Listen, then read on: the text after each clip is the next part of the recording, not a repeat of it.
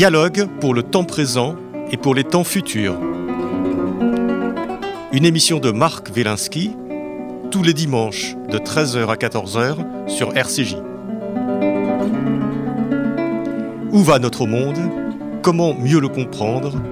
Que puis-je faire pour l'améliorer? Que m'est-il permis d'espérer? Une émission proposée avec la Fondation du judaïsme français. 01 53 59 47 47. Aujourd'hui, Sapiens et le climat, une histoire bien chahutée avec Olivier Postel-Vinet.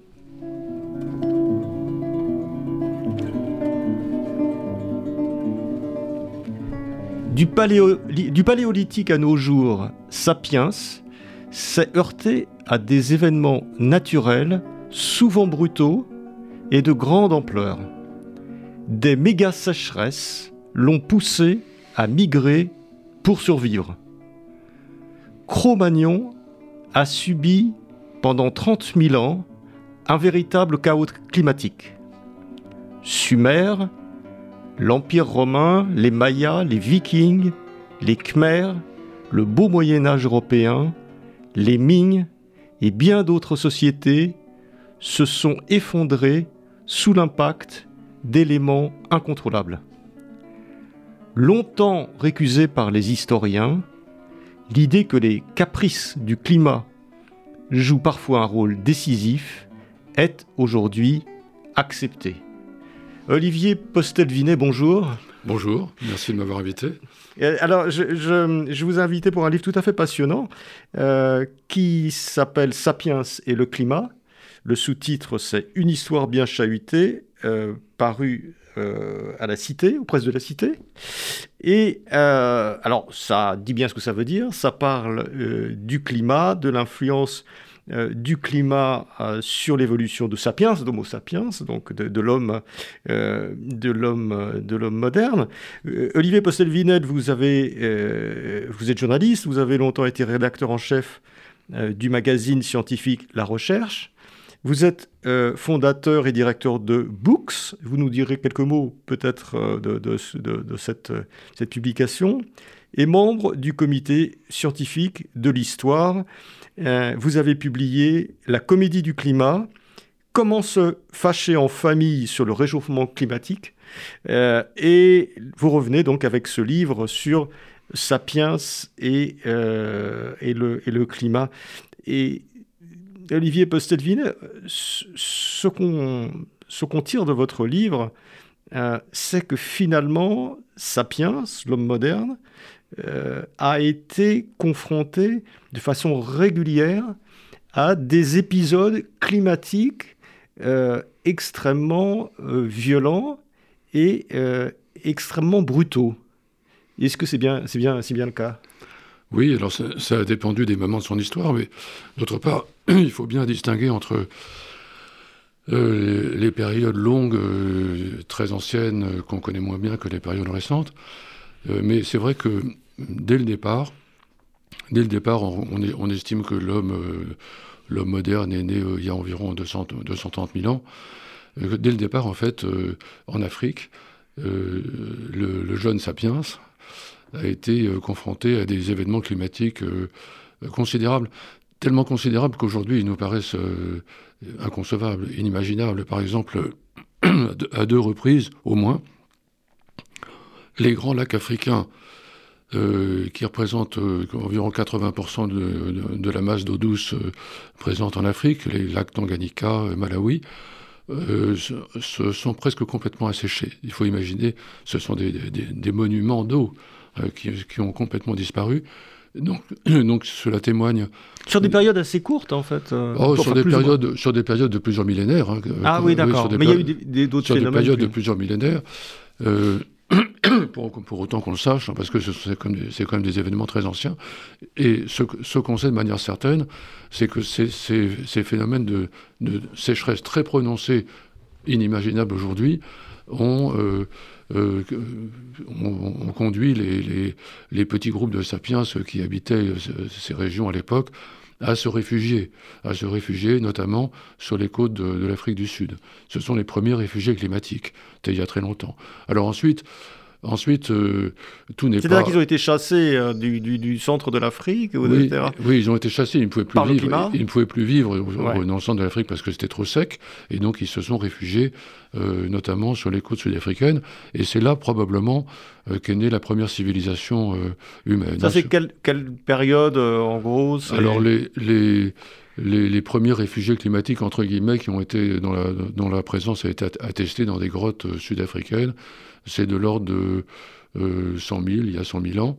Et la civilisation que j'évoque, elle a, euh, son, elle a fleuri aux alentours de 70 000, 60 000 avant notre ère. Donc nos ancêtres, ce sont nos ancêtres, sont des réfugiés climatiques d'une certaine façon. Alors nous, on peut dire que nos premiers ancêtres, d'une façon générale, nos ancêtres sont des réfugiés climatiques parce que le reste de l'histoire le montre aussi.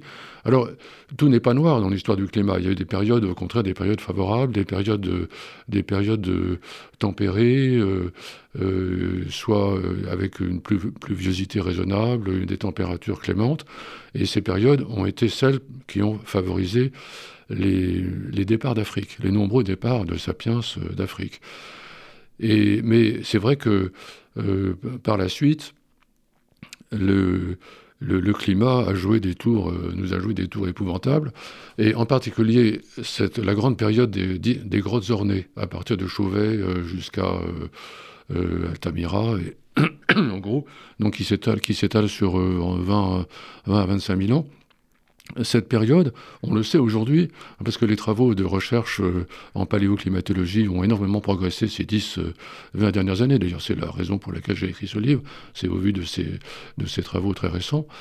Euh, donc ce qu'on découvre maintenant, parce qu'on on le savait plus ou moins, mais c'était tout de même, on le savait de manière très grossière, maintenant on le sait de manière précise, cette période de 20 à 25 000 ans, qui est la période paléolithique, la période des grottes ornées, est une période véritablement chaotique. Euh, dans laquelle euh, c'est une période glaciaire globalement, dans laquelle il y a eu des, épisodes de froid extraordinairement intenses, au point que les mammouths eux-mêmes ont dû refluer en Espagne à une certaine époque, hein, dans des grottes de Dordogne où se réfugiaient les, les, humains. Euh, on trouve des, par exemple des os d'un oiseau qui s'appelle le harfang des neiges, qui est un oiseau polaire. Euh, les Landes euh, étaient une toundra.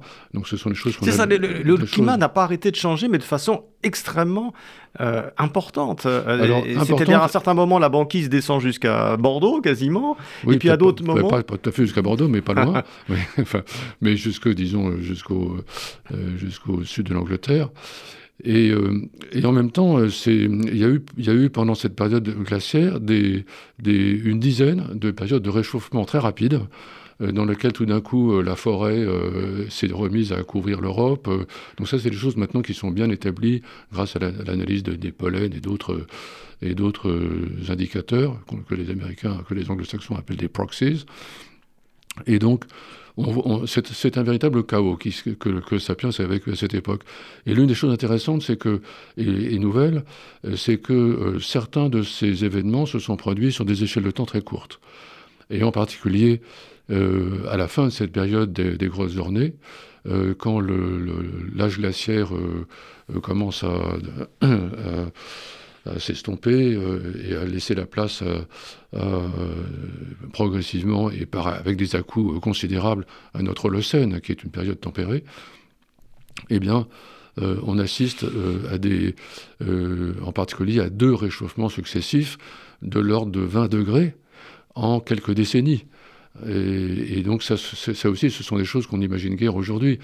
On imagine guère aussi que les variations du niveau de la mer pendant ces périodes ont, atteint jusqu'à 130 mètres, donc absolument considérable, et parfois à une vitesse qui est sans commune mesure avec la vitesse de l'augmentation actuelle du niveau de la mer, de l'ordre de 10 fois. C'est ça qui est, tout à fait fascinant dans votre livre, hein, euh, Olivier Postel-Vinet, hein, votre livre, je rappelle, Sapiens, c'est le climat, c'est qu'on euh, a tendance à penser que le réchauffement climatique dans lequel nous sommes engagés actuellement, puisque on va prendre entre 2 et 4 degrés probablement d'ici la fin du siècle selon, selon les analyses scientifiques, scientifique, on, a, l'impression que, c'est quelque chose de, de, tout à fait, nouveau et, de tout à fait beaucoup plus rapide que tout ce qui a, été enregistré dans le cours de l'histoire. Et vous, vous dites, non, il y a eu des changements très rapides à certains moments. Sur plusieurs décennies, on a pris 15, 15 10, 15 degrés. Et donc, il fallait s'adapter à tout ça, bien sûr. Oui, il, il, fallait s'adapter. Et d'ailleurs, euh, et d'ailleurs euh, on s'est adapté. C'est-à-dire que, puisque nous sommes là aujourd'hui. Ouais. On, s'aperçoit que, par exemple, entre 40 000 et 12 000 avant notre ère, euh, il y a, on est confronté à des changements climatiques de, de ce type, euh, de grande violence. Alors, c'est euh, c'est l'époque. Et puis après, il y a une espèce d'âge d'or que vous appelez le bulling, c'est ça? Et aux alentours de 12 000 ans, qui correspond, si j'ai bien compris, au développement, à, à l'épanouissement de l'art de l'art pariétal. Alors euh, non, en fait, euh, le bowling, euh, c'est donc la première très forte période de réchauffement qui a succédé, qui au contraire a succédé à la, toute, la, toute la longue période de l'art pariétal. Et c'est un moment au contraire où l'art pariétal oui, l'art pariétal c'était avant, c'était pendant la période glaciaire. Voilà, c'est ça. L'art pariétal en fait est un art est un art magique dont qu'on peut interpréter aujourd'hui comme étant une réaction de, de caractère religieuse euh, au euh, cataclysme climatique que vivaient, euh, que vivaient les gens. Alors il y a plusieurs hypothèses, naturellement, aucune n'est vérifiable, mais, mais le fait que l'idée que l'art pariétal soit une réaction de nature religieuse au aux changements climatiques brutaux est une idée qui, qui se défend, hein, qui tient. Oui, parce que les, si on prend par exemple l'exemple des plus connus, Lascaux, Altamira, avant euh, Chauvet, Chauvet c'est 16 000, c'est ça? Chauvet c'est bien avant, hein. Chauvet, c'est c'est euh, en gros euh, la même, ma mémoire des dates est parfois, difficile, et parfois défectueuse, mais c'est de l'ordre de 30 000. Hein, c'est de l'ordre de 30 000, voilà. Alors, que Lascaux, c'est plutôt 20 000. En tout cas, sur ces des, périodes, euh, c'est cet art pariétal, donc, sur les, dans les grottes, euh, se faisait à une, à une, période glaciaire, une période où il y avait des rennes, euh, euh des, des, des, ours, etc., alors, tout autour dans les régions du Périgord et autres. Alors, c'était des, périodes dans lesquelles il y a eu des, des millénaires de froid extrêmement intense, parfois d'ailleurs des événements, accentués par des événements euh, très précis et rapides liés au, à la décharge d'énormes euh, morceaux de la calotte glaciaire euh, qui couvrait l'Amérique du Nord. Et donc, c'est morceaux de glaciers gigantesques, en fait, traversaient l'Atlantique et venaient donner un coup de froid supplémentaire à l'Europe. Mais comme je le disais tout à l'heure, c'est aussi une période dans laquelle des, épisodes de réchauffement sensibles se sont produits. Alors moins sensibles que ceux qui ont donné naissance à notre Holocène, mais tout de même assez sensibles, et dans lequel tout d'un coup, je dis entre guillemets, tout d'un coup, l'Europe se recouvrait, de, qui était devenue une toundra, se recouvrait de forêts. Il y, a, il y a une alternance de forêt-toundra toundra euh, en Europe. Oui, tout ça a bougé en permanence, ça, hein, sur des échelles de temps. Euh. Voilà. Et en effet, à partir du bowling, enfin, au moment du bowling, ce qu'on appelle le bowling, c'est un nom danois qui désigne une période particulière, euh, qui, qui s'est installé il y a environ 14 000 ans, pour simplifier. c'est la première période dans laquelle, au Proche-Orient, où, le, bien sûr le climat moins euh, enfin, les variations du climat avaient été moins brutales qu'en Europe. Au Proche-Orient, c'est là que les premiers éléments de ce qui va devenir la, la révolution euh, néolithique euh, apparaissent. C'est avant le néolithique, mais on voit déjà apparaître les premières meules pour écraser le, grain sauvage et, ce genre de choses. Alors, vous, effectivement, vous avez l'air de dire, si on, avance dans le temps, euh, alors les, lecteurs iront voir votre livre, c'est très détaillé, toute cette période de la préhistoire, puis de l'histoire, et l'influence du climat, euh, que le climat peut avoir sur les, sur les civilisations, sur les, sur les événements humains. Euh, mais les, les, toutes premières, les toutes premières cités, donc Jéricho, ou en Turquie, Göbekli Tepe, c'est ça? Les, les toutes premières villes apparaissent dans un environnement plutôt favorable au niveau, au niveau climatique. Oui, mais un environnement même tout à fait favorable en fait. Ça, c'est donc le. Il y a eu des âges d'or à certains moments. voilà, c'est le bon côté de l'histoire. Il, y a eu des âges d'or. ce, qu'on a, ce que les climatologues appellent, appellent depuis longtemps euh, des optimums ou des optimas, si on veut être, si on veut être latiniste. Euh, les, donc il y, en a eu à, cette période. Donc Jéricho, Jéricho, alors Jéricho, c'est le début de notre Holocène, hein, c'est le début de notre la période dans laquelle nous vivons, c'est-à-dire une période de réchauffement et de stabilité relative. Nous vivons une période de stabilité relative par rapport au chaos de la période préhistorique. Et donc Jéricho, en effet, euh, est, né. Donc la stabilité favorise le développement de la civilisation. Est-ce que c'est ça? Alors, on l'observe souvent on observe parfois l'inverse. Mais on observe souvent, c'est-à-dire que, d'une manière générale, les périodes d'optimum, euh, par exemple, c'est par exemple la, révolution néolithique, l'invention de l'agriculture, à la fois en, Chine et, au, Proche-Orient, euh, s'est produite pendant un optimum climatique euh, prolongé, avec des à bien sûr, il y a toujours des à mais prolongé, et euh, une période dans laquelle, en gros, il faisait euh, un peu plus chaud qu'aujourd'hui. Hein. donc ça, c'était vraiment une période favorable. De même, l'optimum, ce qu'on appelle l'optimum romain, qui en fait euh, a commencé avant Rome, déjà au moment de la Grèce socratique, l'optimum romain est une période d'extraordinaire croissance de l'activité économique, de la population, du bien-être, etc. De même, l'optimum médiéval, c'est le, beau Moyen Âge, c'est l'érection des cathédrales, euh, c'est euh, Abélard et Héloïse, enfin c'est une période bénie des dieux. On a l'impression, en vous lisant évidemment, que, effectivement, que c'est que ces optimums climatiques, ces périodes plus favorables euh, sont immédiatement. Euh, alors, je ne sais pas s'il y a une relation euh, vraiment directe, mais que c'est les moments où voilà, l'humain s'épanouit, l'art s'épanouit. Alors, on le voit aussi, on le voit aussi en Chine, on le voit aussi en Cambodge, on le voit, on le voit aussi chez les Mayas. donc, on le voit dans les civilisations très diverses. on le voit aussi dans le, en Égypte, l'Égypte des pharaons. Et donc, c'est effectivement un, phénomène régulier, récurrent, c'est-à-dire que euh, quand, le climat euh, devient euh, clément, agréable, que les moissons sont, sont bonnes, sont régulières, très important les moissons, hein, bien entendu, eh bien, ce sont des facteurs d'expansion démographique et d'expansion tout court, hein, d'expansion des civilisations, de la civilisation Song en Chine, à l'époque du beau Moyen Âge français, c'est une civilisation absolument éblouissante, extraordinaire. À vrai dire, plus éblouissante encore. vous, vous expliquez à ce moment-là qu'il y avait des hôpitaux, il y avait des maisons de retraite, il, y avait, il y avait des clubs de thé, il y avait. Enfin, la Chine euh, de, cette époque, euh, c'est l'Empire Ming, c'est ça? Song.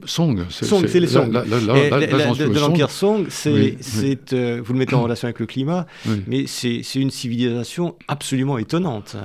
Tout à, ah. fait, tout à fait étonnante, et d'ailleurs, y compris sur le plan scientifique, avec, avec pas mal de, découvertes importantes, que la boussole, etc. Et à l'inverse, euh, mais à l'inverse, et c'est une des choses curieuses que, j'ai euh, découvert, parce que ma science était, était limitée il y a encore euh, pas si longtemps, c'est que en fait, des périodes de stress climatique sont aussi des facteurs d'innovation. Et ça, on le voit à plusieurs reprises. On le voit déjà euh, au moment de la, des réfugiés sud-africains euh, aux alentours de 60 000, qui inventent, semble-t-il, déjà, en tout cas, les moyens de fabriquer des arcs et des flèches. Euh, innovation qui ne sera, qu'on ne retrouvera que, que 30 ou 40 000 ans plus tard. mais on le, voit aussi, on le voit aussi au cœur même de l'âge glaciaire préhistorique, au moment de ce qu'on appelle le solutréen, euh, où toute une série d'innovations se, euh, se, font jour en matière de taille de la pierre euh, notamment. Et on le voit également, on le voit également de manière particulièrement frappante peut-être au moment de ce qu'on appelle le petit âge glaciaire, qui est beaucoup, qui est beaucoup, plus connu du grand public, et cette période qui s'étend en gros de, du du 16e au 19e siècle, avec un. Une, notre ère. C'est là, là, on est dans l'histoire. Là, on est dans l'histoire avec un moment particulièrement violent qui est le 17e. Le 17e, le cœur du 17e est un moment de crise mondiale. Les, régimes s'effondrent les uns, les uns euh, après les autres et, et, de manière quasiment simultanée. C'est une période de crise terrible. Hein. Le, en France, les le vin gèle dans les caves, les, gens meurent de faim, etc. Et, mais c'est aussi la grande période euh, qui va donner lieu à la révolution industrielle. C'est la, grande période, euh, la grande période de l'explosion de, la, philosophie critique. Euh, c'est Newton, c'est les premières sociétés savantes. Et, donc, curieusement, cette, il semble que ces périodes, que certaines périodes de stress, de stress intense, soient aussi des facteurs d'évolution. D'une certaine façon, l'homme fait feu de tout bois. Hein, quand, quand, il fait beau, euh, eh ben, ça va bien. Et quand il fait pas bien, on réagit. Quand il fait pas beau, on réagit. Oui, c'est ça. Quoi. Euh, euh, ce, qui est, ce, qui est, vraiment étonnant, c'est la façon, la, rapidité finalement avec laquelle Sapiens, puis l'homme historique, s'adapte, s'adapte à ces périodes. Voilà, mais en même temps, en même temps beaucoup de ces crises climatiques ont entraîné l'effondrement de civilisations. et puis des drames épouvantables. Et des drames épouvantables. Et ça, on le voit depuis, on le voit depuis les euh, l'époque euh, égyptienne, euh, déjà l'époque mésopotamienne. Hein, on peut considérer que globalement, l'histoire est très complexe, mais on peut considérer que la civilisation de Sumer s'est effondrée pour des raisons, pour des raisons, enfin, en tout cas, dans un contexte climatique très détérioré. Il faut toujours faire attention quand on dit des raisons, parce que évidemment, il n'y a pas de causalité directe. Hein, ce c'est toujours des contextes, mais tout de même. Et vous, vous évoquez les Ming eh bien, la, civilisation Ming qui a succédé à la civilisation Song euh, bien après, euh, la, civilisation Ming a clairement été, et ça, clairement été victime du petit âge glaciaire. Elle est vraiment morte de ça, et maintenant les, historiens chinois euh, sont tout à fait d'accord là-dessus. Il n'y a plus aucun doute. le, magnifique empire des Ming, qui a donc succombé aux invasions jurchènes, c'est-à-dire mongoles, euh, s'est effondré euh, dans, un, dans un contexte climatique épouvantable, absolument épouvantable, de, de famine, d'épidémies, de toutes sortes, etc. Et, et en France, euh, en France même, le, le beau Moyen Âge, le beau Moyen Âge a fini bah, pour des raisons climatiques claires. Et le, le, siècle noir, qui est le XIVe siècle, a commencé, de la grande peste, a commencé par une, une, famine affreuse en, en 1315 et famine, famine qui a eu des, suites, euh, des famines, successives, qui a affecté l'ensemble de l'Europe et notamment la France. Et ensuite, la peste noire est arrivée là-dessus. Et la peste noire est arrivée sur une population qui était affaiblie sur le plan euh, immunitaire. Euh, et, chose intéressante, on sait maintenant que la peste noire elle-même est née de modifications du climat en Asie centrale. Donc tout est lié d'une certaine façon. Enfin, pas, tout n'est pas toujours lié, mais en l'occurrence tout est lié. C'est-à-dire euh, famine due au changement climatique au début du XIVe siècle, fragilité croissante de la dépopulation, peste noire, elle-même due à des changements climatiques euh, qui sont survenus euh, en, Asie centrale. La peste noire, qui, on le rappelle, au XIVe siècle, après ces enfin, les différentes vagues de peste noire, on pense que plus d'un tiers euh, de la population européenne a disparu, et probablement dans certaines régions beaucoup plus. Tout à fait. En proportion. Tout à fait. Entre un tiers et la moitié. Alors, quand même, on a l'impression d'une grande injustice euh, quand on regarde l'histoire, euh, la longue histoire avec vous. C'est qu'il il y avait certains de nos ancêtres qui vivaient dans des périodes qui étaient de véritables âges d'or. Peut-être que vous pourrez en citer une ou deux, mais vous parlez du, du Sahara à un moment donné, avant que, avant que ça ne se gâte et que finalement les, populations du Sahara se replient un peu sur l'Égypte, qui, est une espèce de, civilisation de réfugiés climatiques, là aussi. Euh, et il y, a des périodes d'âge d'or, euh, euh, au Moyen-Orient notamment, mais aussi en Europe, etc., en Chine et autres, où la vie est douce. Et, des, périodes alors, absolument épouvantables de chaos, soit glacial, soit des sécheresses épouvantables, où, où, les humains meurent par, par, par, centaines de milliers. Oui, c'est très injuste tout ça. la justice est de ce monde, mais dans, certaines limites. Ça, c'est Vous évoquez le Sahara, et c'est vrai que le Sahara, c'est aussi un sujet euh, passionnant parce que le, Sahara a été vert, entre guillemets, à plusieurs reprises, c'est-à-dire c'est-à-dire avec une végétation abondante, des, hippopotames, des crocodiles, des gazelles, des girafes, etc. Des fleuves, des fleuves qui, contrairement peut-être à l'intuition, allaient du sud vers le, nord, c'est-à-dire se jetaient dans la Méditerranée. Et le dernier épisode de Sahara Vert, il y en a eu, il y en a eu plusieurs, hein, le dernier épisode de Sahara Vert, c'était c'était euh, eh bien justement du temps du, de l'optimum, euh, du grand optimum climatique que j'évoquais, c'est-à-dire, bon, pour simplifier Jéricho, si vous voulez, à l'époque de Jéricho, le Sahara était en train de, devenir vert, et c'est vrai que pendant 2 à, 2 à 3 000 ans, des populations euh, se sont euh, je dirais pas prélassé parce que la vie n'était pas forcément très facile, mais tout de même, les populations vivaient euh, normalement et de manière euh, Oui, mais même, vous dites, il y avait des fruits, il y avait toutes sortes de fruits avec SBC. En fait, ça, il, y a, un côté presque paradis terrestre parce que le climat était doux, la, végétation était abondante, le, gibier était abondant. Oui. Alors les vrais paradis, les vrais paradis, il y en a quelques-uns, ils sont quand même peu nombreux. On en retrouve effectivement au Proche-Orient à cette, à cette période sans doute dans les, oasis ou dans certaines régions du Sahara. On en trouve aussi en Australie, euh, dans une vallée heureuse qui a été découverte récemment. On en trouve euh, en, Amérique, euh, en, Amérique également. Parce qu'il ne faut pas oublier que l'homme est, quand il est sorti d'Afrique, sa dernière sortie d'Afrique, ça a été la sortie décisive, c'est-à-dire, enfin, beaucoup d'hommes sont restés en Afrique naturellement, mais ceux qui sont sortis, ils ont conquis le monde entier. Ils sont allés en Australie. Ils étaient en Australie avant l'Europe. Et, ils sont, et, ensuite, ils, ont, ils sont passés euh, euh, en, Europe du Nord et, en Asie du Nord. Ils ont franchi le détroit de Bering. On ne sait pas très bien quand, mais peut-être euh, peut-être en pleine époque du maximum glaciaire, ou juste avant et peut-être après, mais probablement juste avant. Moi, je pense que c'est plutôt juste avant. En tout, en tout cas, il y a peut-être eu d'ailleurs deux, deux, mouvements migratoires. Souvent, il y, a deux, il y a plusieurs mouvements migratoires. Et ensuite, ils sont allés jusqu'en Terre de Feu. Et donc, on peut aujourd'hui. C'est-à-dire au sud de l'Amérique du Sud. Au sud de l'Amérique du Sud. Donc, on peut, on peut aujourd'hui, grâce à l'archéologie et à toute une série de, de méthodes nouvelles d'exploration, euh, identifier euh, le moment où, euh, euh, où ces hommes se sont euh, établis et ont prospéré. Hmm.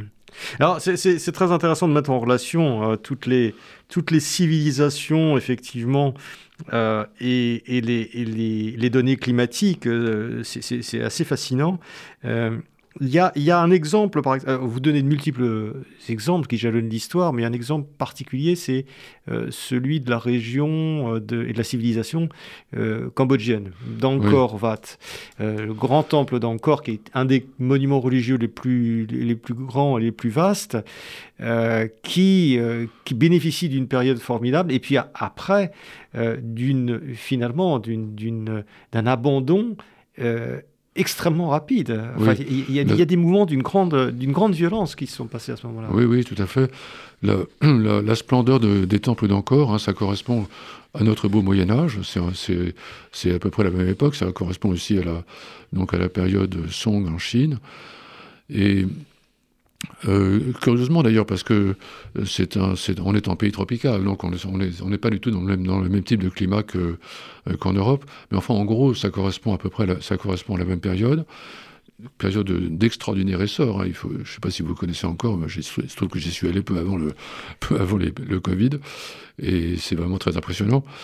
Et puis, euh, c'est toute cette, toute cette, euh, cet ensemble architectural et aussi euh, fondé sur une irrigation très savante, très sophistiquée, s'est écroulé, en fait, probablement assez rapidement. Alors, on ne sait pas exactement, on ne connaît pas exactement la séquence, mais ça s'est fait manifestement assez vite, si bien que les élites, les élites ont abandonné les temples et se sont repliés au, sud, au sud du pays. Euh, et euh, le, plus grand temple. Et vraiment, les temples ont été abandonnés. Ensuite, ils ont été. Certains d'entre eux, en tout cas, le, principal d'entre eux, en Corvat, a été réinvesti ensuite, mais pas, pas par les mêmes religieux. Mais alors ça s'est fait, ça, se fait très vite, alors que, alors que vous aviez une population là qui était très très importante. Vous avez une, agglomération très, très importante qui, qui, qui, évidemment, une région qui s'est vidée en quelques, en quelques décennies. Oui, alors l'un des exemples d'ailleurs les, plus, les mieux documentés est très antérieur, paradoxalement. c'est l'époque de, de l'Empire akkad, c'est-à-dire dans l'Empire akkad qui s'était créé Là, on est en Mésopotamie. Là, on, pardon, on revient en Mésopotamie. Voilà, on revient en Mésopotamie quelques siècles avant. voilà. Oui, même quelques, même, quelques, quelques, millénaires avant. Parce que là, grâce à, maintenant à l'archéologie, on sait de manière certaine que euh, l'empire d'Akkad, qui avait, qui, était, euh, euh, qui, qui, avait pris le contrôle de l'ensemble de la Mésopotamie, qui était un, un empire euh, fondé non pas sur, la, langue sumérienne, mais sur, les, le langue. Euh, euh, cet empire extraordinaire hein, qui, s'étendait jusqu'aux côtes du Proche-Orient et jusqu'à l'Iran, les, pourtours de l'Iran actuel et, les, et pourtours de la, de la, Turquie actuelle, cet empire s'est effondré alors très rapidement, en l'espace de quelques années. Euh, en raison d'une offensive terrible de la sécheresse. Hein. Les sécheresses, d'une manière générale, les sécheresses, euh, euh, c'est rétrospectivement, on se rend compte que c'est le pire ennemi. parce, que, alors, dans certains cas, c'est une pluviosité excessive, ça arrive aussi, euh, mais euh, statistiquement, euh, enfin dans, le plus, le, plus souvent, disons, le pire ennemi, à part la peste, bien sûr, c'est les périodes de sécheresse qui sont souvent associées à des périodes de froid. et qui, pourquoi? Parce que tout simplement la sécheresse tarit, les, tarit les moissons. D'ailleurs, ça a été le cas. Emmanuel Leroy-Ladurie, l'historien, l'a montré concernant le, les prémices de la Révolution française. Et c'est tout à fait clair que le, la, sécheresse de l'été 88 euh, euh, a, joué un, a joué un rôle euh, a joué un rôle déterminant. En fait, il y a une séquence, une séquence qui était moisson. 88, quel, 88 1788. Ah, 1788, Pardon, avant la Révolution française. Ah oui, d'accord. donc, excusez-moi, je, je passe d'une étape à l'autre, mais c'est pour montrer les liens. Et il y a eu une séquence assez frappante. Euh, belle moisson été 87, été pourri euh, qui a euh, automne pourri, automne 87 pourri, qui a gêné l'ensemencement, hiver, hiver doux, et humide, propice aux ravageurs, ravageurs etc. et puis, euh, parasites. Euh, échaudage des blés, ce qu'on appelle échaudage des blés, c'est-à-dire que les blés se durcissent au soleil avant de mûrir, hein, en juin, en juin 80, 88. Sécheresse catastrophique euh, en 88 et ensuite suivi par un nom qui, réduit les moissons à très peu de choses, Ensuite, hiver épouvantable, euh, début 89, qui euh, fait que les moulins ne fonctionnent plus parce qu'ils sont gelés, parce que l'eau est gelée. Et on voit la courbe des, des, révoltes frémentaires augmenter régulièrement à partir de l'été 88 euh, pour, pour atteindre un apogée, enfin un maximum à la veille de la Révolution française. Et chose, chose tout à fait significative, le prix du pain atteint son maximum le 14 juillet. C'était le jour de la prise de la Bastille. Mais euh, là, vous avez un contexte, effectivement, euh, qui, donne une explication, une ligne causale, je dirais. Ou une, voilà, ça, n'est naturellement qu'une ligne causale. Voilà, c'est ça. D'autant que, que l'Angleterre avait connu le même, euh, la, même succession de problèmes climatiques, mais, les, Anglais étaient, mieux préparés. Et les, Anglais, la, société, enfin l'économie anglaise était, était beaucoup plus résistante, l'agriculture il y avait la machine à vapeur, hein, on a fait marcher, on a fait marcher une machine à vapeur pour euh, réchauffer l'eau de la Tamise. Euh, enfin, ils avaient des moyens que, les, des moyens et des, outils de résistance que les Français n'avaient pas. Alors, euh, Olivier Postel-Vinet, vous, si, on en vient un peu maintenant à notre, à, notre, à notre époque, il y a les ingrédients d'un changement climatique important, augmentation euh, de la température, ça, très net et très rapide, et aussi la sécheresse. là, on en a pris conscience depuis quelques mois, mais on voit poindre, on voit poindre le, spectre de la, de la sécheresse.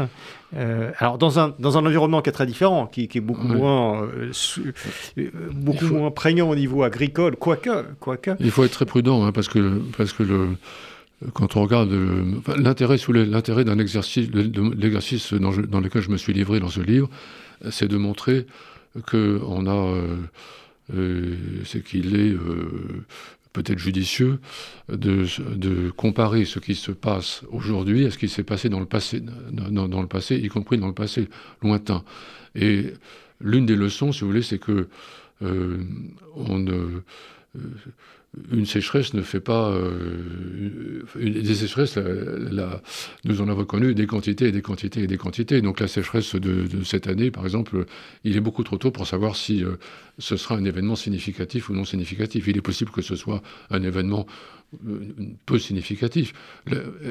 enfin, elle, se, elle quand même déroule dans un dans un processus climatique et qui a été annoncé par les scientifiques déjà depuis, depuis, pas mal d'années. Oui, mais il faut faire attention aussi parce que, par exemple, l'un des problèmes, l'un des, biais cognitifs, je dirais, dont nous sommes victimes, c'est ce que l'historien euh, François Hartog appelle le présentisme, c'est-à-dire qu'on a tendance à...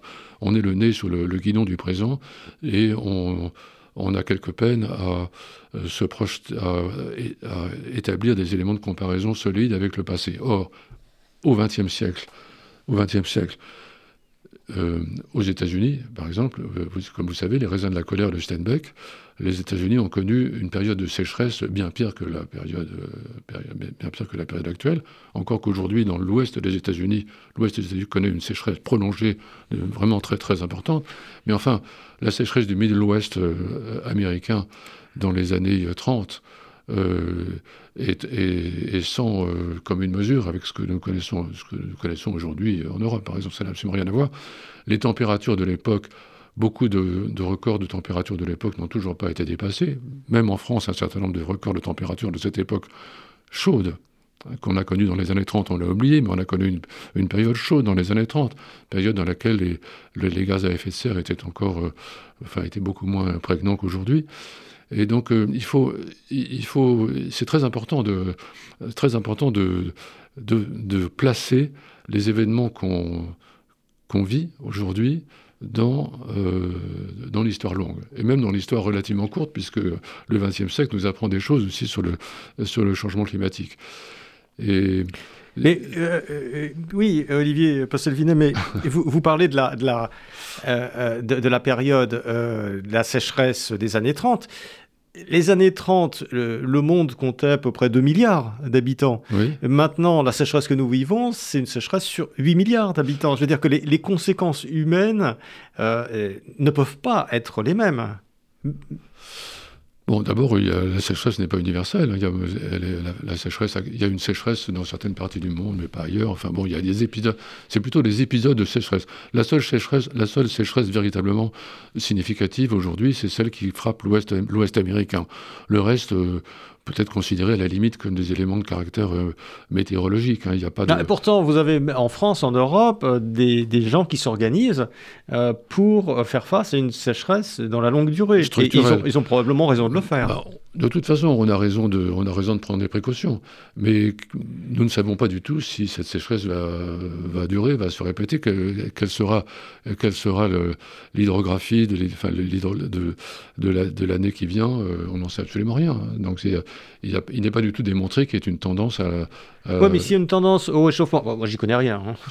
Je, vous pose la question un peu pour vous, pour vous taquiner, mais s'il y a une tendance globale au réchauffement, euh, à, l'évolution euh, du réchauffement climatique, peu importe la cause d'ailleurs du, réchauffement, mais enfin il y, a, nettement une, une tendance. Euh, on peut penser intuitivement que ça va favoriser aussi euh, la sécheresse. le réchauffement peut aussi s'accompagner d'une euh, humidité, d'une humidité supérieure. Ah. Il n'y a pas forcément de lien direct entre réchauffement et sécheresse. Oui, c'est ça, c'est-à-dire que les, processus sont beaucoup plus complexes qu'on. Oui, bien sûr, c'est très compliqué. Vous savez, l'un des problèmes auxquels nous sommes confrontés, auquel euh, le public est confronté, et est un problème auquel les climatologues eux-mêmes sont confrontés, mais dont ils parlent moins, dont ils parlent peu, malheureusement pas assez à mon goût, c'est qu'il y a encore beaucoup d'inconnus dans les sciences climatiques. ce qui fait que, les changements climatiques sont, sont induits par des phénomènes extrêmement nombreux, très complexes, qui, euh, de l'avis de certains climatologues de haut niveau, euh, nous échappent encore, de beaucoup de climatologues, à vrai dire, de ceux des, plus honnêtes d'entre eux, nous échappent encore largement. Et en particulier, donc, si vous voulez, il y, a le, Soleil, la Terre, ce qui se passe dans, le, dans, l'espace lointain, mais il y a, et il y a aussi les volcans. les, les, volcans, bien sûr, totalement imprévisibles.